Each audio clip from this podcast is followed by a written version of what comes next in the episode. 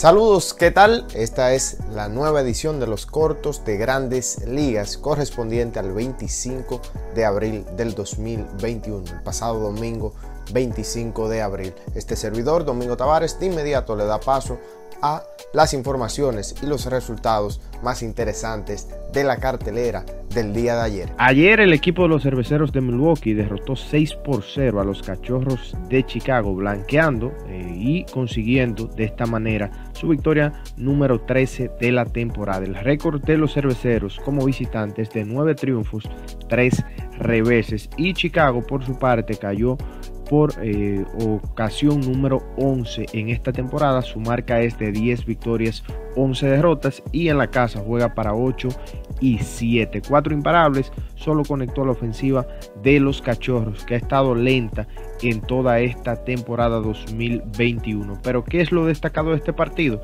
La actuación de Brandon Woodruff que lanzó 6 episodios de 2 hits dos boletos y ponchó a ocho bateadores. Su efectividad está en 1.55 y sin duda viene de una buena temporada en 2020 y solidificándola con esta muestra en 2021. Sigue la mortal actuación de los abridores de Milwaukee, principalmente de Corbin Burns, Brandon Woodruff y otros actores como Freddy Peralta, el dominicano, y también Adrian Hauser. Específicamente hay que mencionar que la efectividad colectiva, el promedio de carreras limpio de el equipo de los cerveceros, de los abridores de los cerveceros, es de 2.23, la mejor en el béisbol en estos momentos, en lo que va de temporada. Y hay que mencionar por igual que tienen la mejor efectividad ajustada menor, que es 44 puntos menor a la media de la liga. Pasando con otro de los resultados el día de ayer en el segundo juego de la doble cartelera entre las Diamantinas de Arizona y los Bravos de Atlanta sucedió algo muy interesante y fue el juego sin hit de 7 episodios, o sea, no oficial de 7 episodios donde Madison Bumgarner lanzó el primer no-hitter no oficial desde Devern Hansack de los Medias Rojas de Boston el 1 de octubre de 2006 cuando lanzó 5 episodios. Entonces, ¿por qué el no-hitter de Madison Bumgarner no es oficial? Bueno, porque Grandes Ligas declaró desde el año pasado, con todo esto del asunto de la pandemia, que en el uso de las dobles carteleras, que los juegos sin hits en partidos de 7 entradas no serían considerados no-hitter oficiales, aunque suene ilógico. Pero hay que destacar también que el Salón de la Fama de Cooperstown pidió la gorra utilizada por Von Garner para colocarla en sus salones allá en Cooperstown. Lanzó 7 episodios sin boletos, 7 ponches. Antes de ese partido, Madison había lanzado 18 entradas y 2 tercios con efectividad de 8.68 FIP de 6.76 y un WHIP de 1.77 y los contrarios solo le estaban bateando para promedio de 308. ¿Qué cambió en este juego? Bueno, principalmente el uso de sus lanzamientos que acostumbradamente están distribuidos de la siguiente manera.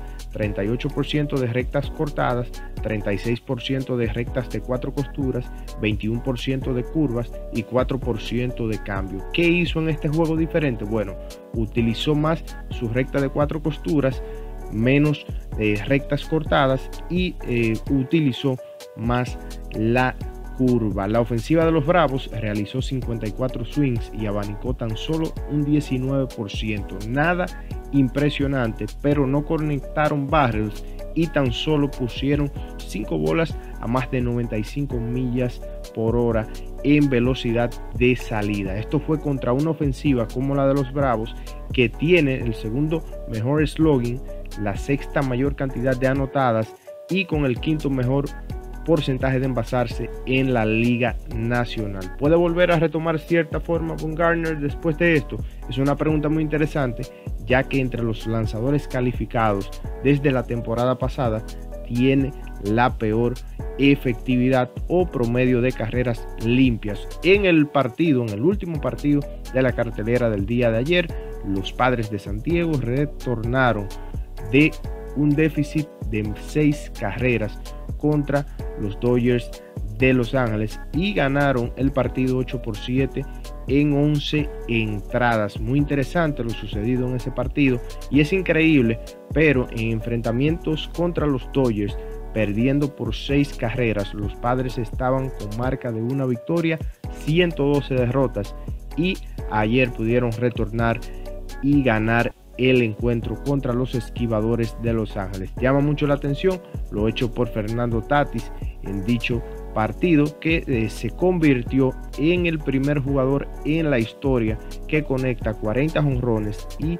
30 bases robadas en los primeros 162 juegos de su carrera. Un buen inicio de carrera para el dominicano, conocido también como el niño Fernando Tatis. Para terminar en esta parte de los cortos, hay que mencionar que ahora mismo el mejor diferencial de carreras entre las divisiones de las grandes ligas, tanto de la Liga Americana como la Liga Nacional. La división oeste de la Liga Nacional tiene un diferencial de carreras de más 65 y le sigue después la división central de la Liga Nacional y en la Liga Americana la marca positiva solamente la tiene la división este de en esta parte. De esta manera culminamos los resultados y actuaciones más interesantes del día de ayer en el béisbol de las grandes ligas.